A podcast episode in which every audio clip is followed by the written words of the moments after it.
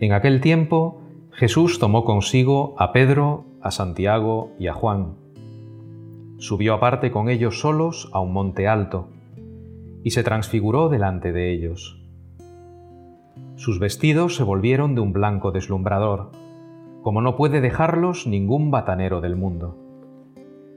Se les aparecieron Elías y Moisés conversando con Jesús. Entonces Pedro tomó la palabra y dijo a Jesús, Maestro, qué bueno es que estemos aquí. Vamos a hacer tres tiendas, una para ti, otra para Moisés y otra para Elías. No sabía qué decir, pues estaban asustados. Se formó una nube que los cubrió, y salió una voz de la nube. Este es mi Hijo, el amado, escuchadlo. De pronto, al mirar alrededor, no vieron a nadie más que a Jesús solo con ellos. Cuando bajaban del monte, les ordenó que no contasen a nadie lo que habían visto hasta que el Hijo del Hombre resucitara de entre los muertos. Esto se les quedó grabado, y discutían qué quería decir aquello de resucitar de entre los muertos. La conversación que Jesús mantiene con Moisés y Elías expresa que Él es la plenitud de la ley y de los profetas. Por tanto, Cristo es la clave de lectura de toda la historia, también, por supuesto, de nuestra historia colectiva y personal.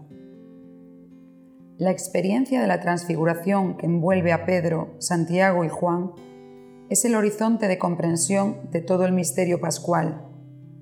Jesús no camina hacia Jerusalén teniendo como última etapa la muerte, la última etapa será la Jerusalén celeste, la comunión con Dios Padre, que lo ha reconocido públicamente como su Hijo amado.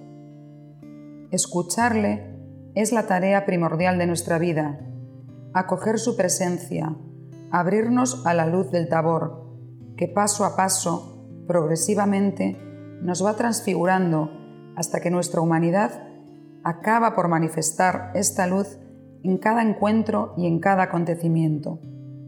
¡Qué bien se está aquí! ¡Qué bien que estemos aquí! exclama Pedro. Y también nosotros, cuando el Señor nos alcanza con su amor salvador. Pero tenemos que seguir nuestra peregrinación cuaresmal hasta la cruz, momento culminante de la revelación de Dios, pero ya con la certeza luminosísima de la victoria final, de la victoria del Hijo amado, de la que nos hace partícipes haciéndonos hijos del Padre en Él.